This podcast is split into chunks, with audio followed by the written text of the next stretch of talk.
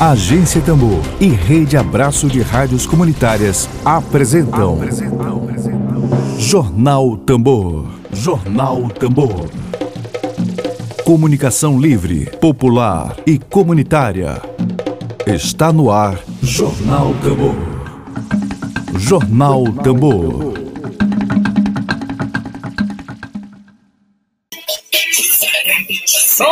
Dia, bom dia, bom dia, bom dia. Bom dia, bom dia. Você está ouvindo M Paixão, M Paixão, essa artista maranhense, essa transformista maranhense, essa DJ, essa talentosíssima figura maranhense, cantando Jussara. Bom dia para você. A gente deseja para você uma ótima quinta-feira. Hoje é dia 14 de janeiro de 2021. Está no ar o jornal produzido pela agência Tambor. Vamos agora aos destaques de hoje. Dedo de prosa. Dedo de prosa.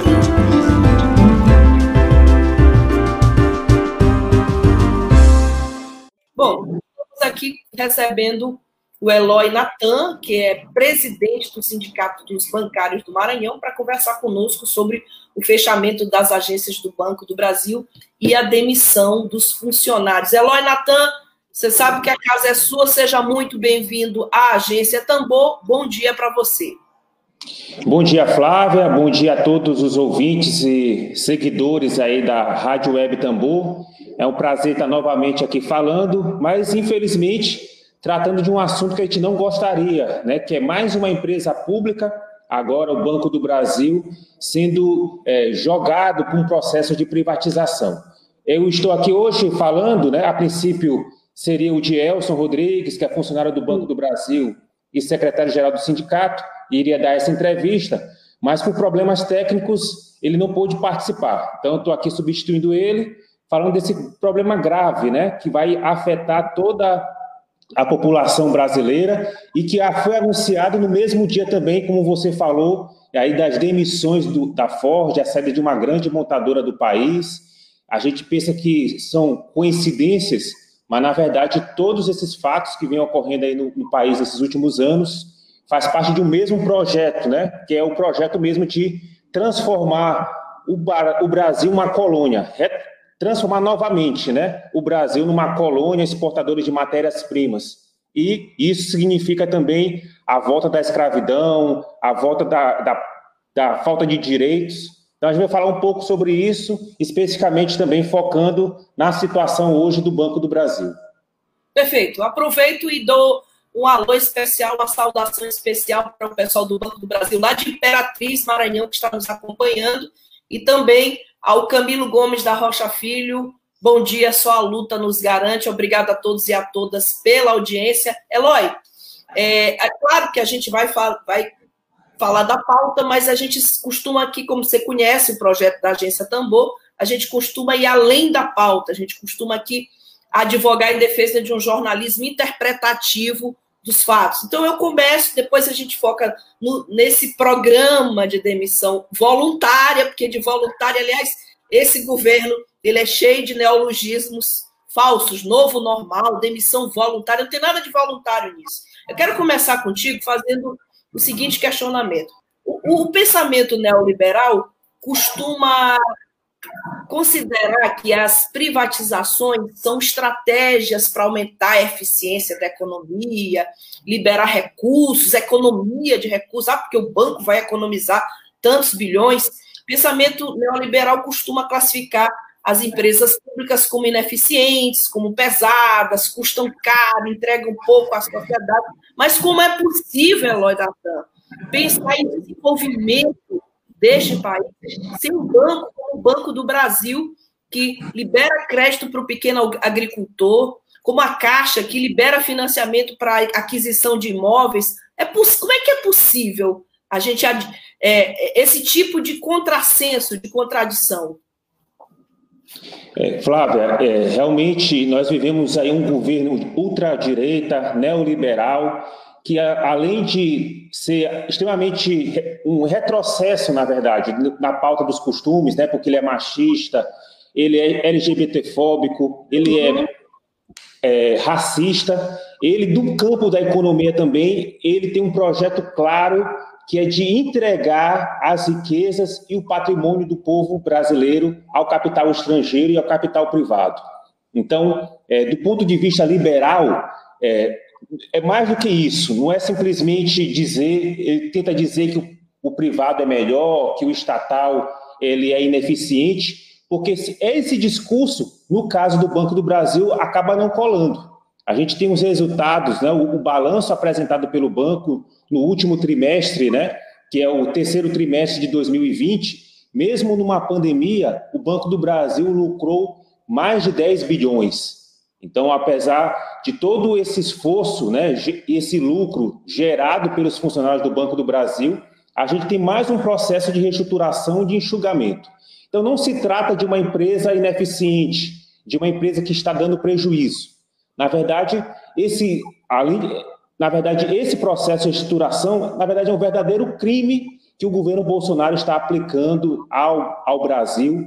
É um crime de lesa pátria, porque entrega um patrimônio altamente estratégico para a sociedade nas mãos aí do capital privado e no capital estrangeiro. A gente está falando aí de um dos uma, um dos bancos, um dos maiores bancos da América Latina. Em muitas cidades do país, especialmente do interior, aquelas menores, é a única agência bancária na, nessas cidades. Então, é, é que chega mais longe, é que chega nos locais mais distantes.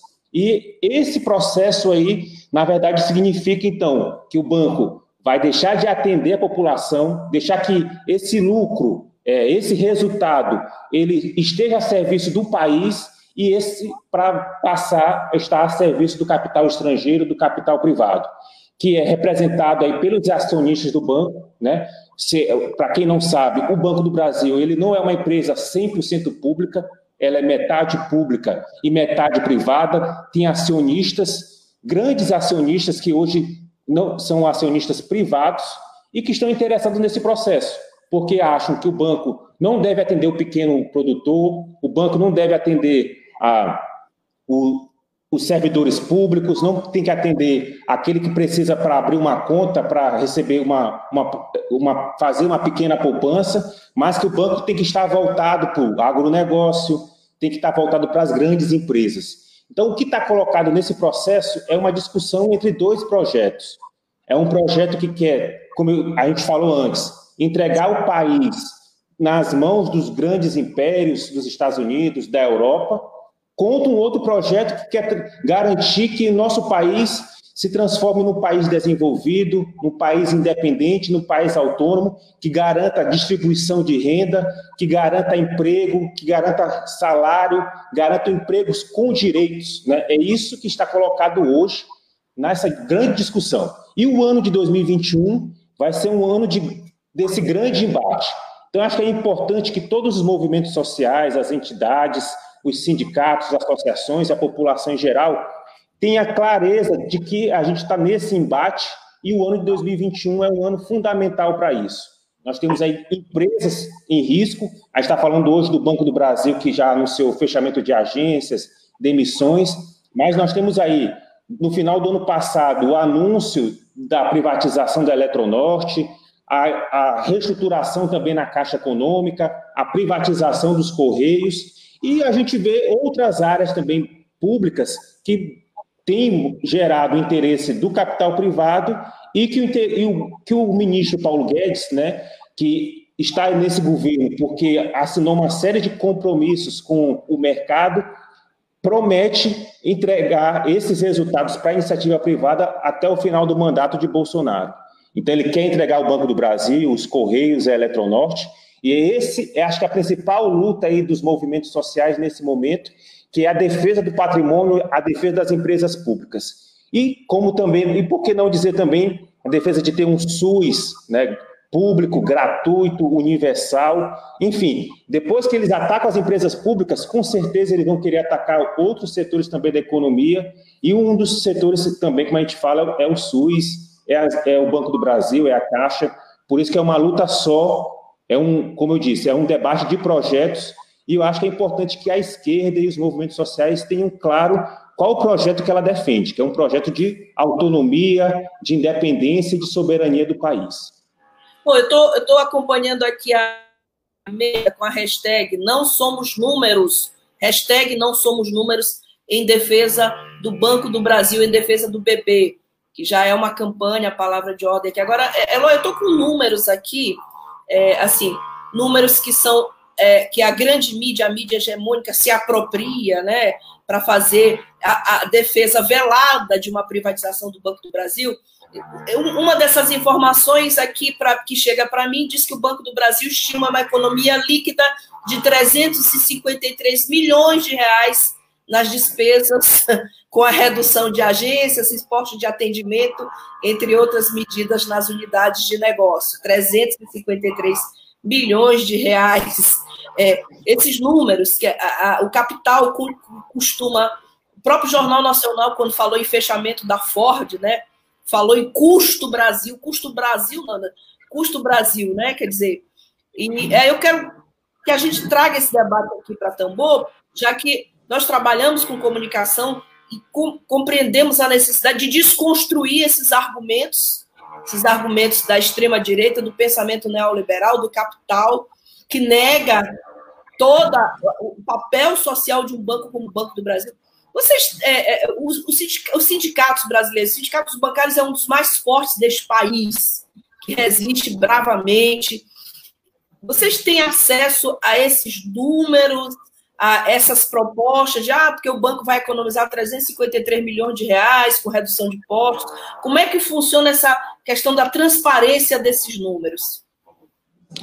Olha, é importante você tocar nesse ponto, que é a questão da transparência, né? O banco anunciou na segunda-feira, num informe ao mercado, números gerais, né? Mas acabou que nós não temos quase nenhuma informação a respeito de, do detalhamento desse plano. Então, se fala em economia de milhões, mas a gente não tem, o, até hoje, né, nós estamos na quinta-feira, já desde segunda que o plano foi anunciado, e nós não temos uma lista de agências que serão fechadas, é, o número de funções que serão eliminadas nesse período, quais Marcos, são as, as lojas e os pontos de atendimento que vão ser abertos, o que mostra uma total falta de transparência é, da direção do Banco do Brasil em apresentar essa proposta. E ainda que haja uma economia de custos, a gente pergunta: essa economia vai para quem? E nós respondemos imediatamente: essa economia acaba indo para o bolso dos grandes acionistas privados do Banco do Brasil. E parte desses acionistas são, são donos do Bradesco, dono do Itaú, dono do Santander. Então, essa economia acaba indo para o bolso dos acionistas. E o que sobra para a grande população, para a maioria da população, infelizmente, é o prejuízo. Eu, com certeza, está me assistindo agora diversas pessoas que têm contas no Banco do Brasil, que dependem do atendimento no Banco do Brasil e sabe que hoje a situação no, do atendimento numa agência do Banco do Brasil, como qualquer outra agência bancária, ela é uma situação precária. Você, em geral, perde um dia inteiro para ser atendido numa agência bancária.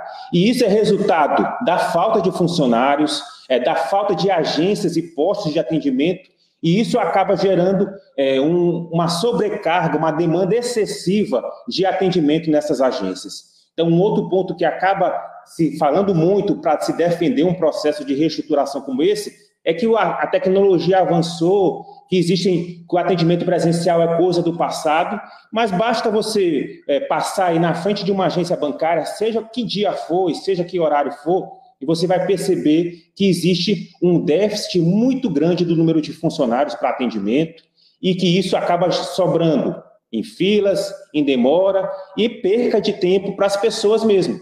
Então, nós temos acredit, nós acreditamos que existe uma outra necessidade. Não é a necessidade dos acionistas em reduzir custos e aumentar o lucro, mas existe hoje uma necessidade de buscar aumentar o contingente de funcionários nos bancos públicos. Isso deve ser feito através de concurso.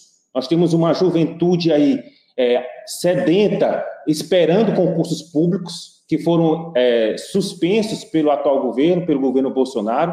E nós temos uma série de pessoas desempregadas hoje, um dos maiores índices de desemprego desse país, aguardando que se gere emprego. E nós acreditamos que a melhor forma de combater o desemprego é fortalecendo as empresas públicas, porque isso garante não só empregos diretos, como também empregos indiretos. E além do mais, é, essa economia que vai acabar, é, quem sofre mais são os funcionários, são os clientes do banco, ela também acaba gerando que o país perde muito, porque a, o crédito, os empréstimos, eles também têm um direcionamento. Ao, ao invés de ser direcionado para as pessoas de baixa renda, mesmo para essa classe média que acha que está imune a essas questões de privatização, elas vão ser bastante afetadas, porque o banco, ao mesmo tempo que anuncia redução de funcionários, fechamento de agências, anunciou também um crescimento no número de agências específicas para o agronegócio, para os grandes é, latifundiários, para as, grandes é, fazendas, ter um atendimento personalizado, um atendimento melhor. Então, é claramente um direcionamento para atender os mais ricos, em detrimento de atender os mais pobres, daqueles que mais precisam. Então, é, é importante mostrar que é um prejuízo para o cliente, o usuário, mas também é um prejuízo para a nação inteira. Nós, no momento em que o, o mundo vive uma crise financeira sem precedentes, a gente não ter bancos públicos, bancos estatais, para buscar a retomada da economia é um verdadeiro desastre.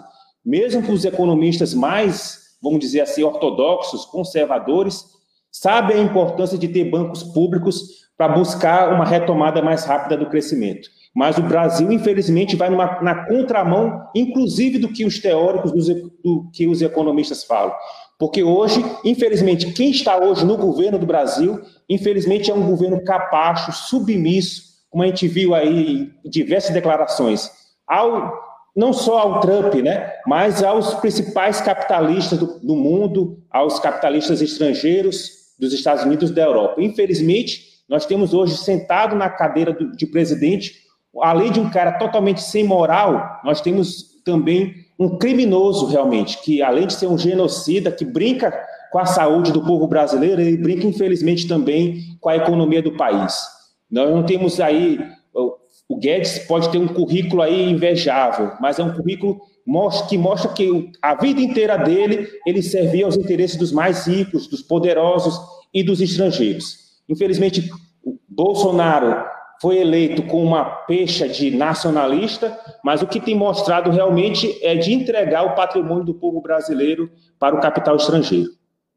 Olha, é, Eloy, eu li um perfil do Guedes na revista Piauí, é, intitulado O Fiador, o currículo dele não é lá essas coisas, não. Há muitas controvérsias. Eu recomendo a leitura. O Fiador, revista Piauí. Bom, eu queria, claro, sempre é necessário a gente, como um projeto de comunicação popular, um projeto de resistência, saudar a audiência, porque é essa audiência que nos mantém vivos e fortes para continuar nadando contra a corrente da mídia hegemônica. Valério Nogueira Quero fazer menção à presença do Valério Nogueira, a presença da Sandra Brigman, a presença da Luciene Santos, a presença do Marivaldo Gonçalves Oliveira, é, dos bancários de forma geral que estão nos, dos sindicalistas que estão nos acompanhando, ao Gleidson José Vitalino da Silva, uh, do Coatrac, é isso, Gleidson? Você é lá do Coatrac?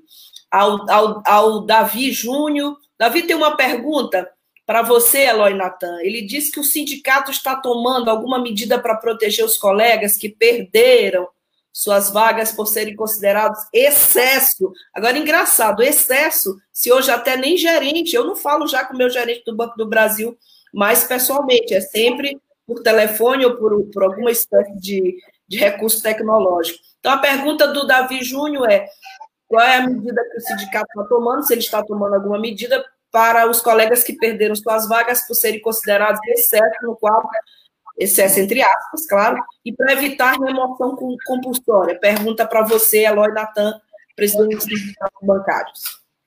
É, agradecer também a, a, audiência dos diversos bancários que estão assistindo é, essa, esse importante espaço né, da mídia maranhense hoje, que é o rádio, o Rádio Jornal Tambor. E o sindicato tem, desde do anúncio né, feito pelo banco, buscado uma série de instituições e personalidades no sentido de ampliar essa luta. É uma luta em defesa do banco, mas também há uma luta em defesa daqueles que constroem o banco no dia a dia, que são os funcionários, os prestadores.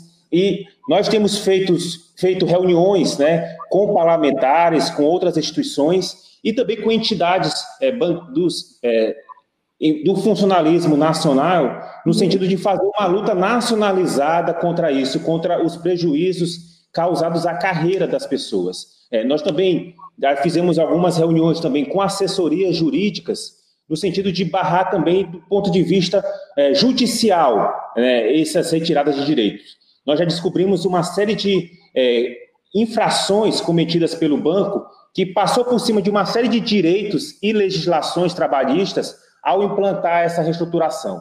Então, nós acreditamos que é possível, tanto no campo jurídico como no campo também da luta direta, barrar esses direitos, barrar essa retirada de direitos. Nós temos algumas legislações trabalhistas que foram retiradas de 2017 para cá, pós-reforma trabalhista, mas uma série de direitos adquiridos, eles persistem. E nós vamos atuar nesse campo jurídico, com, inclusive reunindo assessorias jurídicas de outros sindicatos, no sentido de barrar isso na justiça. Mas o mais importante que eu quero falar também aos bancários do Banco do Brasil e também dos outros bancos que estão nos escutando, nos assistindo agora, é que é preciso construir um processo de mobilização também em cada agência, em cada local de trabalho. O aspecto jurídico é importante, é fundamental, mas é importante a gente fazer um processo de mobilização e de ação direta. É por isso que hoje, às sete e meia, nós vamos realizar uma plenária aberta com todos os empregados do Banco do Brasil aqui no Maranhão, no sentido de discutir meios de enfrentamento é, de, é dizer boicotar as vendas, é retardar a abertura de agências, é vestir preto. Vamos discutir uma série de ações para impedir esse retrocesso e também ganhar a população para essa luta. Eu acho que é importante. Nós não podemos acreditar que é uma luta apenas dos bancários, mas é uma luta de toda a população e a gente precisa ganhar apoio nesse sentido. Então é importante participar hoje, a partir das sete e meia.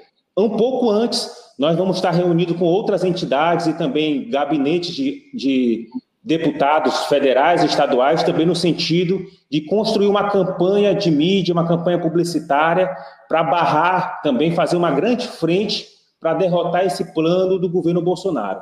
Nós temos aí, tem inclusive informações na imprensa que o governo Bolsonaro, que o Bolsonaro tinha criticado o processo de reestruturação, que demitiu o presidente do Banco do Brasil, mas ele está de demitir. Isso. Claro que é uma cortina de fumaça para tentar reduzir a nossa luta, para dizer que não é preciso lutar. É preciso lutar sim, e é possível vencer, porque, na verdade, Bolsonaro não está contra as demissões, ele não está contra o fechamento de agências. Na verdade, ele está preocupado com o capital político dele, com a popularidade. Ele só achava que não era o momento de apresentar um plano tão impopular como esse. Até porque nós estamos aí no momento em que ele está em queda da popularidade, no momento em que ele está buscando o, o controle da Câmara dos Deputados e do Senado, então isso é ruim para ele.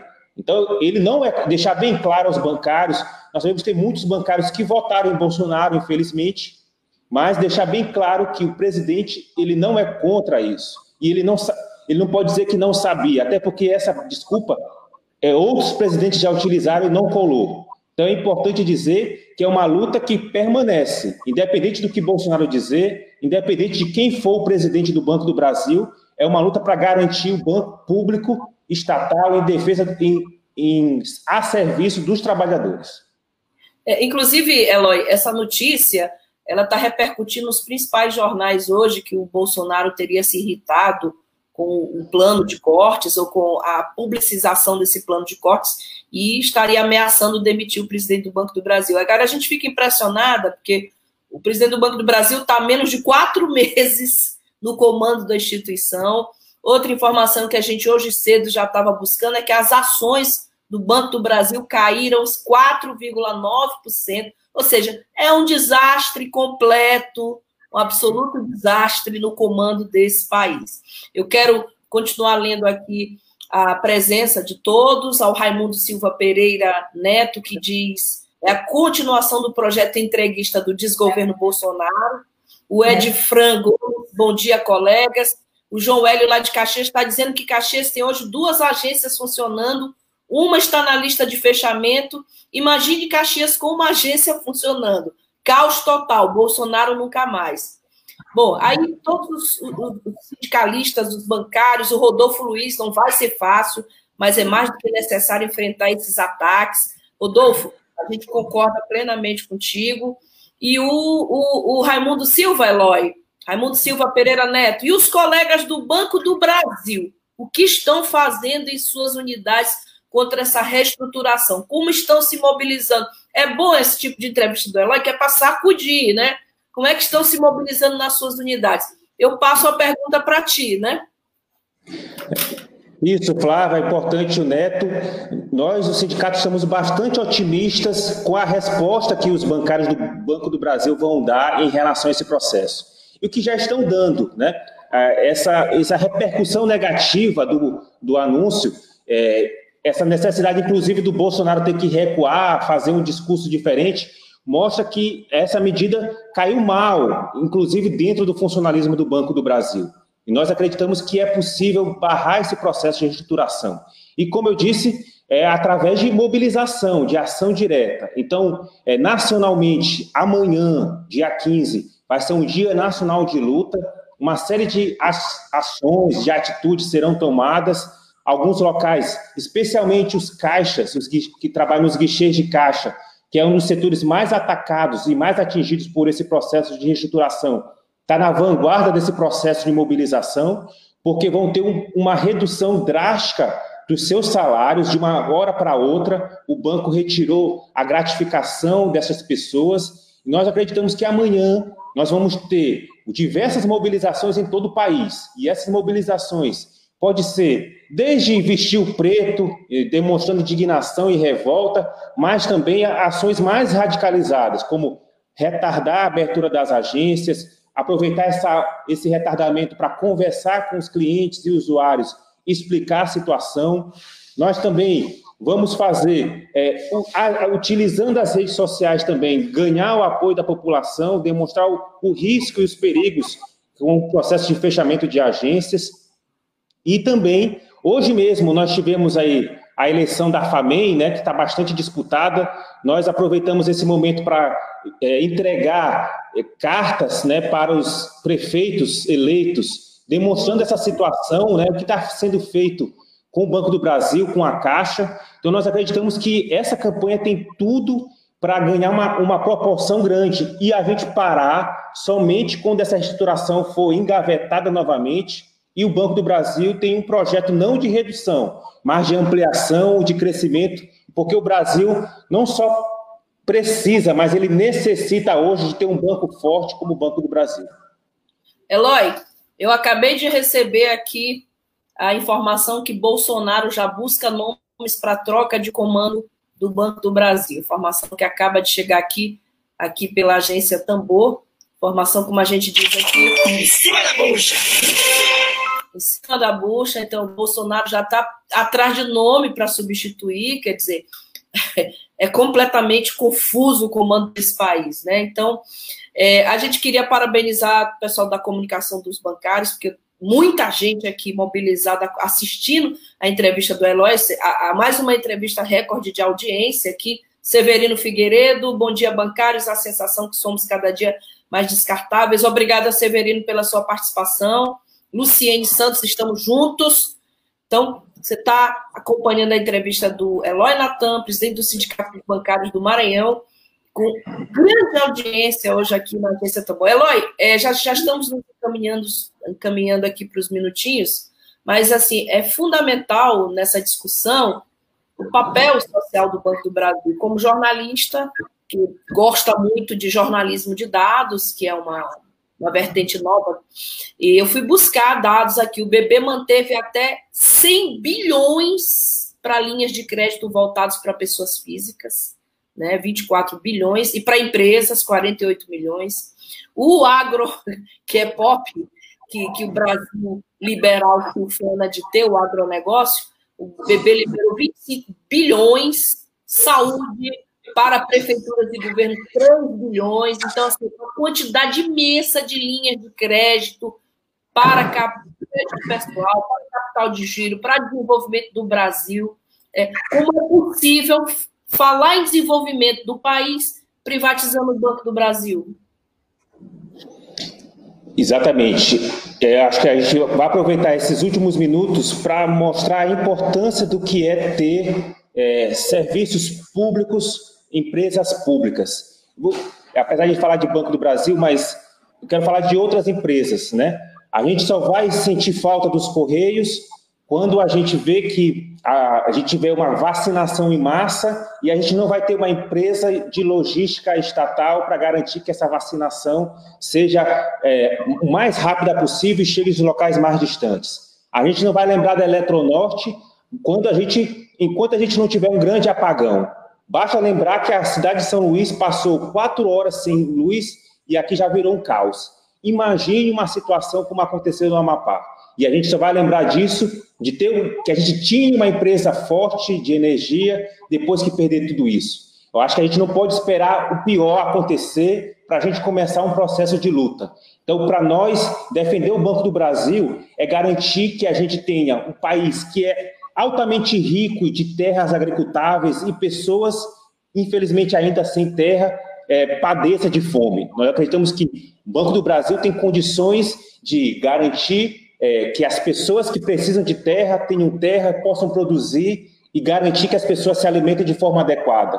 Nós acreditamos que o, as pessoas elas não podem viver é, estourando o cartão de crédito, o cheque especial, pagando altas taxas de juros dependente de Bradesco, Itaú e Santander, quando a gente pode ter um banco público que garanta taxas menores, taxas de juros menores, tarifas menores. Nós podemos, possamos que a população lá de Alto Parnaíba, a população é, possa ser atendida na sua própria cidade, tem um Banco do Brasil lá, que infelizmente hoje não tem. É, é, a gente quer mostrar que, no cotidiano, em várias situações do dia a dia, embora a gente não perceba, a gente tem sempre lá uma empresa pública ou um serviço público. A gente não pode viver a situação hoje de depender que se você não tiver dinheiro, você não vai ter acesso aos serviços e às, e às condições. É preciso fortalecer, por isso, uma, as instituições públicas. E o Banco do Brasil é a bola da vez, passando por esse processo de reestruturação. Nós acreditamos, e os funcionários do Banco do Brasil, falo aqui em nome deles, buscam todos os dias garantir o melhor serviço. Infelizmente, nós já temos passado por diversos governos que vêm sucateando e precarizando o serviço bancário no Banco do Brasil. Eu acho que é o momento de que nunca o banco esteve tão em risco, tão ameaçado. Então, acho que é o momento da gente dar uma virada nisso e nós acreditamos que, com a participação do funcionalismo, mas também da população, nós vamos conseguir dar essa virada e garantir um país, como eu disse, mais autônomo, mais independente mais soberano.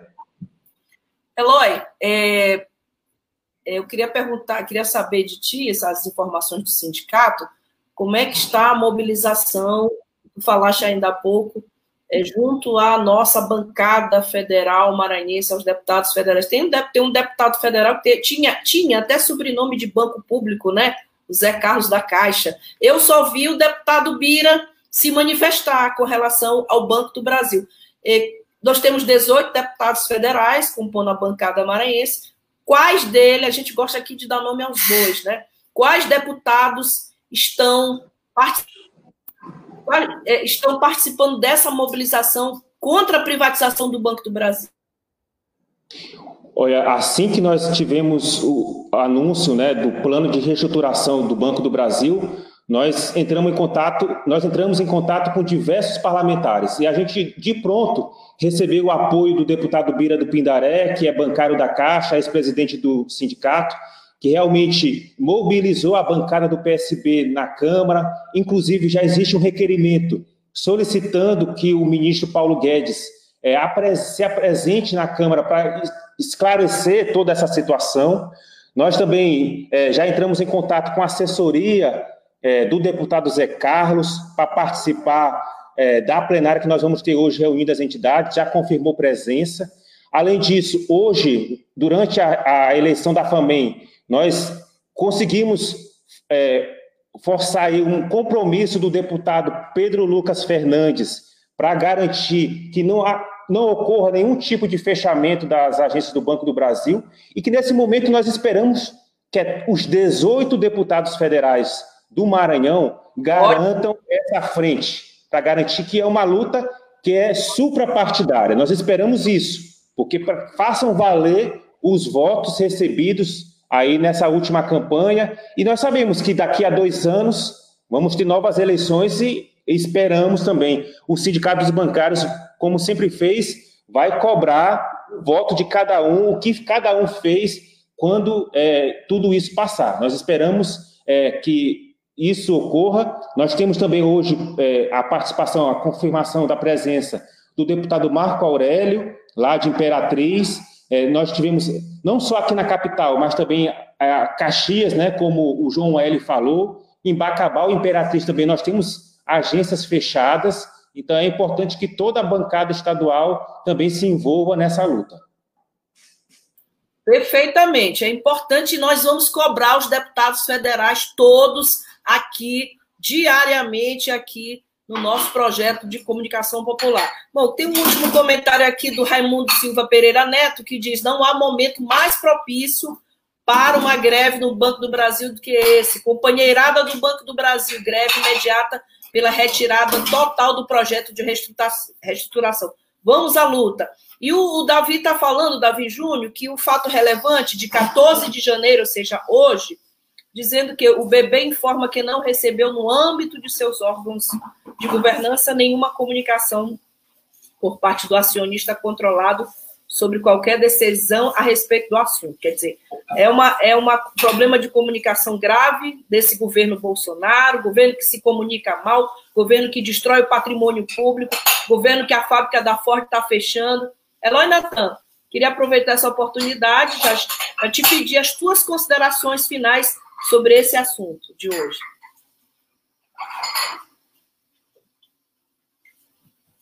Sem áudio, acho que eu estou sem áudio, Elo. Agradecer aí pela audiência de hoje, a todos os bancários e bancárias que participaram é, dessa, dessa conversa, desse diálogo. E é importante, sim, a gente sente uma coisa diferente, embora seja um governo aí que tem atacado bastante os trabalhadores. Nós acreditamos muito na força é, dos bancários, do Banco do Brasil e também da população. O rechaço a esse, a esse presidente ele tem crescido bastante. A, o auxílio emergencial, de uma certa forma, mascarou essa popularidade, muito embora esse governo, desde o início, se mostrou contra o auxílio emergencial, embora esse governo, desde o início, tenha brincado com a vida dos brasileiros, é, a pandemia e o auxílio emergencial mascarou um pouco é, as maldades desse, desse governo. Mas com o fim do auxílio emergencial, nós acreditamos que esse é um ano que vai ser de muita luta, que nós acreditamos que é possível vencer esse governo e esses ataques.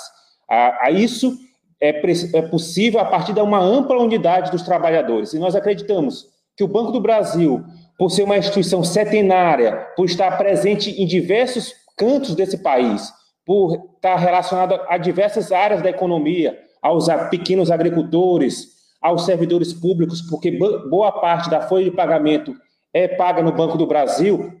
Nós acreditamos que o Banco do Brasil tem condições de unificar diversos setores aí da, da diversas categorias e se juntar e solidarizar também com os companheiros demitidos da Ford.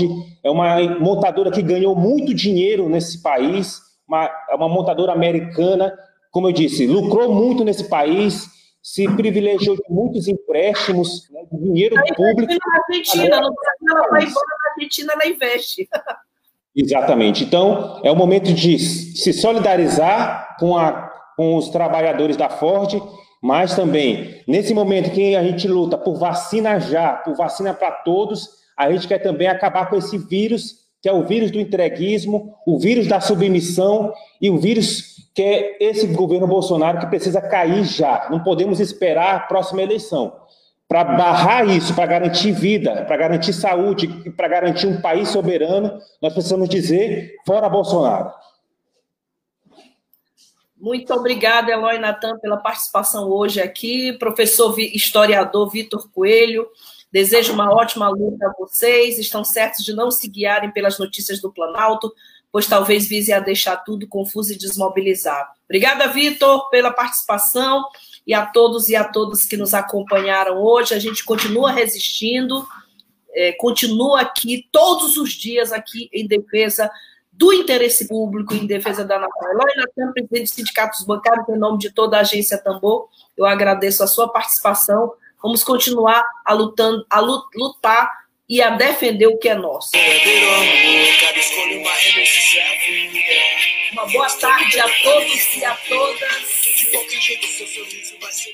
Um abraço a todos. Até amanhã. Tchau, tchau.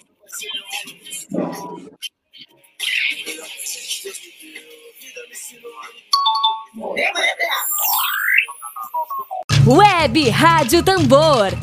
A primeira rede de comunicação popular do Maranhão. Comunicação comunitária. Livre, alternativa e popular.